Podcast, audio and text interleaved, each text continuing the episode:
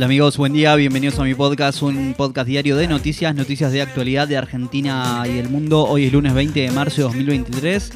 Que si arrancamos con buenas noticias y con buena onda, que es lo más importante. Cuatro o cinco noticias para arrancar el día bien informado. ¿eh?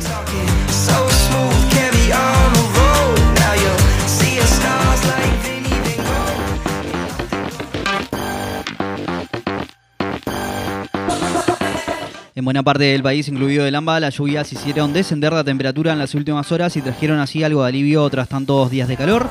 Además, la semana arranca con el recuerdo de la Reserva Federal de los Estados Unidos y los bancos del mundo para garantizar la liquidez en un contexto financiero global de incertidumbre. Además, en Buenos Aires arranca la tercera edición del Foro Mundial de los Derechos Humanos. Ayer sonrió River y Boca, sufrió otro revés. Comencemos.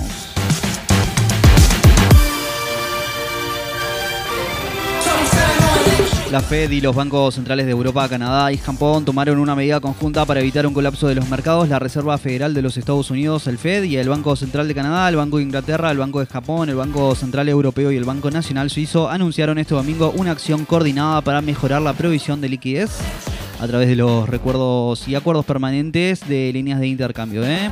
en dólares estadounidenses. Según el conjunto emitido por la Fed, estas entidades aumentarán la frecuencia de las operaciones con vencimiento a 7 días.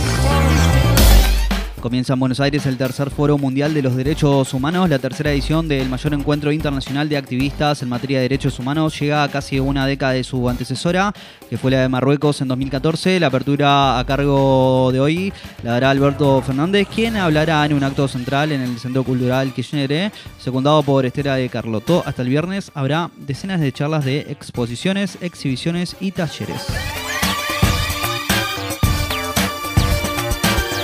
Emmanuel Macron se enfrenta hoy a dos mociones de la oposición luego de que se impusiera por decreto su reforma jubilatoria. Francia volvió ayer a su cuarta jornada consecutiva de protestas espontáneas tras la medida del presidente. El resultado de la votación para revocar la iniciativa de Macron, quien enfrenta una crisis política inédita, dependerá en gran parte de lo que hagan los 61 representantes de los republicanos. ¿eh?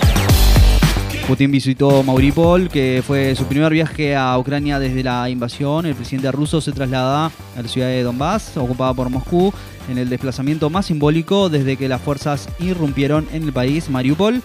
Se presenta victoria como más estratégica y, preciada por Putin en la actual guerra, ¿eh? a los miles de muertos y la destrucción de su conquista que dejó en el camino. ¿eh?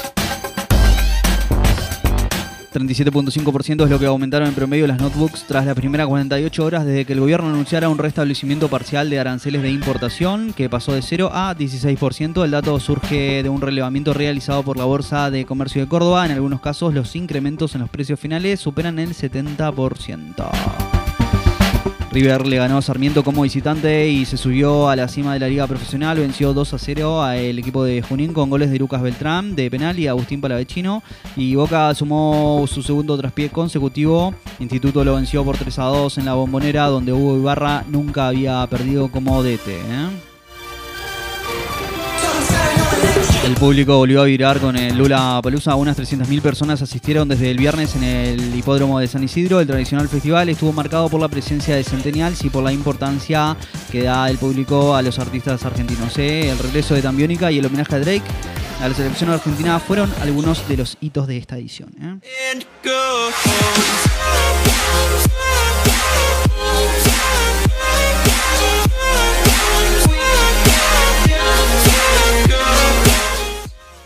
Y bueno amigos, si llegaste hasta acá te lo agradezco mucho. No olvides suscribirte, darle al follow y compartir. Te espero mañana con más y más noticias, ¿eh? Y buena onda que es lo más importante.